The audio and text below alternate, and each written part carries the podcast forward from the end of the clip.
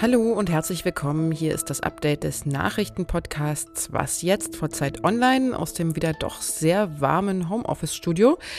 Heute ist Montag, der 21. Juni. Ich bin Elise Landschek und ich spreche heute mit unserer Südfrankreich-Korrespondentin darüber, ob die doch recht überraschenden Ergebnisse der Regionalwahlen in Frankreich wirklich schon ein Vorzeichen für die Präsidentschaftswahlen nächstes Jahr sind und ich schaue mal auf den Abschlussbericht des Untersuchungsausschusses zum Attentat auf dem Berliner Breitscheidplatz im Dezember 2016. In dem Bericht wurden nämlich zahlreiche Behördenversäumnisse aufgelistet. Redaktionsschluss für diesen Podcast ist 16 Uhr. Sie haben es ja heute vielleicht morgens auch schon in unseren Nachrichten gehört. Marine Le Pen hat auf den ganz großen Triumph und auf einen Wahlsieg bei den französischen Regionalwahlen gehofft, musste sich jetzt aber mit einem Platz zwei zufrieden geben. Die französische Rechtsaußenpartei Rassemblement National hat in der ersten Runde der Regionalwahlen mit etwa 19 Prozent der Stimmen schwächer abgeschnitten als erwartet. Das bürgerlich-konservative Lager landete mit gut 27 Prozent der Stimmen auf Platz eins. Die Bewegung von Präsident Emmanuel Macron La République en Marche konnte nur etwa 11 Prozent holen und landete damit ziemlich abgeschlagen auf Platz 5. Annika Jöres lebt in Südfrankreich und hat die Wahl im Blick gehabt. Hallo Annika. Ja, hallo. Jetzt ist ja Platz zwei äh, und ein Fünftel der Stimmen immer noch ein ziemlich hohes Ergebnis für eine Rechtsaußenpartei. Aber warum hat Marine Le Pen dann doch weniger Stimmen bekommen als erwartet? Also das ist eines der großen Rätsel, weil sie tatsächlich in den Umfragen vorher teilweise um zehn Prozentpunkte höher lag. Und sie schiebt das auf die niedrige Wahlbeteiligung. Ähm, das wird sich also jetzt dann erst im, am nächsten Sonntag herausstellen, wenn der zweite Durchgang ist, der entscheidende Durchgang, ob sie dann ihre Wähler mobilisieren kann und tatsächlich dann viel besser abschneidet als dieses Mal. Das, das ist das, was, äh, was sie jetzt äh, prognostiziert. Aber wir werden es erst am kommenden Sonntag sehen. Hm. 11 Prozent, das ist ja auch eine ziemlich herbe Schlappe für Präsident Macron. Warum ist denn sein Lager wiederum so abgerutscht? Ja, das ist tatsächlich ziemlich dramatisch, äh, zusammen mit der niedrigen Wahlbeteiligung. Also wenn man das beides zusammenzählt, dann haben eigentlich nur drei Prozent äh, überhaupt aller Bürgerinnen und Bürger in Frankreich für den Präsidenten gewählt. Ähm, ja, ich erkläre mir das so, dass das einfach eine Folge ist von vielen politisch schwierigen Zeiten. Also wir hatten ja hier die, die Gelbwesten, wir hatten eine sehr unbeliebte Rentenreform und wir hatten dann eines der härtesten Lockdowns überhaupt, also weltweit tatsächlich, für Corona. Also insofern ähm, ist Macron gerade offenbar nicht sehr wohl gelitten Konflikten in diesem Land, was natürlich äh, ziemlich dramatisch ist, ein Jahr vor den Präsidentschaftswahlen, bei denen er sich ja wieder aufstellen lassen wird. Hat denn diese Wahl jetzt, diese Regionalwahl, äh, wirklich Aussagekraft für die Präsidentschaftswahl im nächsten Jahr? Sie sagt vor allem aus, dass es ähm, ein extrem spannendes Rennen werden wird im kommenden Jahr, weil äh, die mhm. Wähler unvorhersehbar geworden sind. Also letztes Jahr waren noch die Grünen bei den Kommunalwahlen die großen Sieger. Die haben jetzt ganz gute Ergebnisse, aber auch nicht überragende erzielt. Die Konservativen wiederum äh, haben viel gewonnen, obwohl sie im vergangenen Jahr die großen Verlierer waren. Und jetzt sind die beiden Favoriten ausgerechnet, also Marine Le Pen und Emmanuel Macron für die Präsidentschaftswahlen, ähm, haben jetzt ausgerechnet schlecht abgeschnitten. Also es ist absolut ähm, unsicher, was das für die kommenden Jahre bedeutet. Also sicher ist nur, dass wir es äh, nicht prognostizieren können, würde ich sagen. Hm, ja. Ich danke dir für deine Einschätzung, Annika. Ja, sehr gerne. Zwölf Menschen sind im Dezember 2016 beim Anschlag auf einen Weihnachtsmarkt in Berlin gestorben. Der Täter hatte einen polnischen Lastwagenfahrer erschossen und war dann mit dessen LKW in den Weihnachtsmarkt auf dem Breitscheidplatz gerast und hat dort elf weitere Menschen getötet.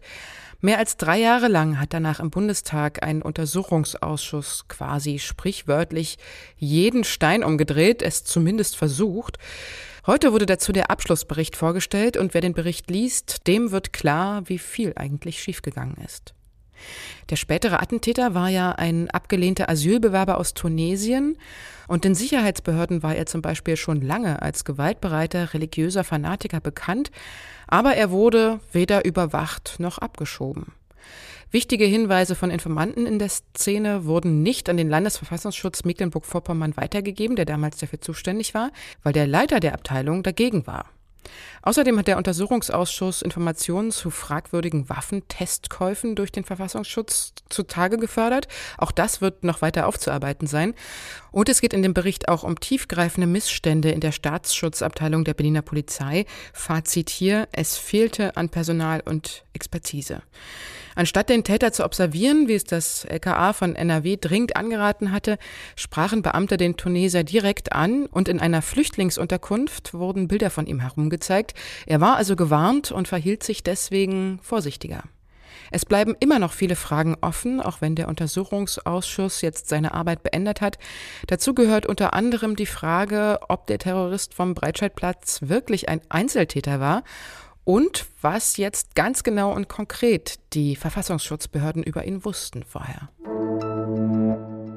Geht nicht gibt's in Deutschland nicht mehr. Stabilität und gleichzeitig auch Erneuerung, also konservativ und trotzdem progressiv. Armin Laschet und die Union wollen zumindest dem Titel ihres neuen Wahlprogramms zufolge das alles unter einen Hut bekommen und so viele Wähler wie möglich damit abholen. Drei Monate vor der Bundestagswahl haben heute CDU und CSU ihr gemeinsames Wahlprogramm verabschiedet und auf der Pressekonferenz heute auch nochmal ihren friedlichen Schulterschluss betont. Wir werden es gemeinsam rocken. Wenn es nach der Union geht und ihrem Wahlprogramm, dann soll Deutschland schon bald zu einem klimaneutralen Industrieland werden, ohne dabei Arbeitsplätze in der Industrie zu verlieren. Das Programm kündigt im Rahmen eines Entfesselungspakets für die Wirtschaft eine sogenannte wettbewerbsfähige Unternehmenssteuer an. Heißt konkret, dass die Steuerlast für Gewinne, die im Unternehmen bleiben, auf 25 Prozent gedeckelt werden sollen. So steht es jedenfalls in dem Papier drin. Gleichzeitig betonten Laschet und Söder aber auch, den Soli-Zuschlag vollständig abzuschaffen und die Schuldenbremse beibehalten zu wollen. Welche von diesen ganzen Plänen aus dem Wahlprogramm dann wann und wie umgesetzt werden, darüber will die Union aber erst nach der Bundestagswahl entscheiden und erstmal einen ersten Kassensturz machen. Was noch? Ähm, ich habe auch noch eine Frage an die Runde. Wie geht es euch denn damit? Seid ihr aufgeregt, dass die Leute jetzt auch mal eure Gesichter hören, anstatt nur die Stimmen zu hören? Nee, die Gesichter sehen, ne? Ich habe Gesichter hören gesagt. Ich finde, Stimmen sehen ist doch eine super Formulierung, oder? Für das, was jetzt gerade passiert. Die hörenden Gesichter, die gesehenen Stimmen. Ganz genauso sah es aus auf unserem großen Treffen aller Hosts beim Online-Podcast-Festival gestern Nachmittag. Fast 30 Moderatorinnen und Moderatoren von 13 Podcasts von Zeit Online waren auf einem Bildschirm zusammengeschaltet, live mit Bild und Ton und in Farbe. Und alle haben von ihren liebsten und absurdesten Hörermails erzählt, ihre Tonkabinen im Homeoffice gezeigt oder auch sonst ein bisschen Einblick in ihre Arbeit gegeben. Nach diesem großen Treffen wurden den ganzen Tag alle Zeit Online-Podcasts, die es gibt, live geschaltet und aufgezeichnet. Das Publikum konnte über einen Chat auf Bühne 2 Fragen stellen und es haben sich auch wirklich sehr viele sehr intensiv beteiligt. Ich war selber Moderatorin der Bühne 2 und kam manchmal kaum hinterher bei den ganzen Fragen. Ich fand aber gerade das, also diesen Austausch zwischen uns hier auf dieser Seite und Ihnen da drüben vor den Bildschirmen auch wirklich ganz toll. Und die Klickzahlen für das Festival, die haben uns dann alle ziemlich aus den Socken gehauen. Die Regie schreibt mir gerade, wir sind bei 18.000 Live-Zuschauern. Jetzt muss ich doch eine Krawatte aus dem Schrank holen. Wahnsinn. Das war der Zeit Online-Chefredakteur Jochen Wegner. Mehrere 10.000 sollen es insgesamt am Ende des Tages sogar gewesen sein, die mal reingeschaltet haben. Im nächsten Jahr sehen wir uns dann vielleicht in echt, auch in Persona, auf einem richtigen Festival ohne Online. Aber das warten wir mal ab. Online ging es auch und hat ja auch Vorteile, dass sich so viele Menschen wie möglich beteiligen können. Das war's mit Was jetzt für heute. Unsere E-Mail-Adressen für Ihre Fragen und Anmerkungen zur Sendung lautet wie immer wasjetzt.zeit.de. Morgen hören Sie meine Kollegin Pia Rauschenberger. Tschüss und bis bald, sagt Ihre Edise Landcheck. Sag mal, ist bei euch in Südfrankreich auch so heiß wie bei uns eigentlich?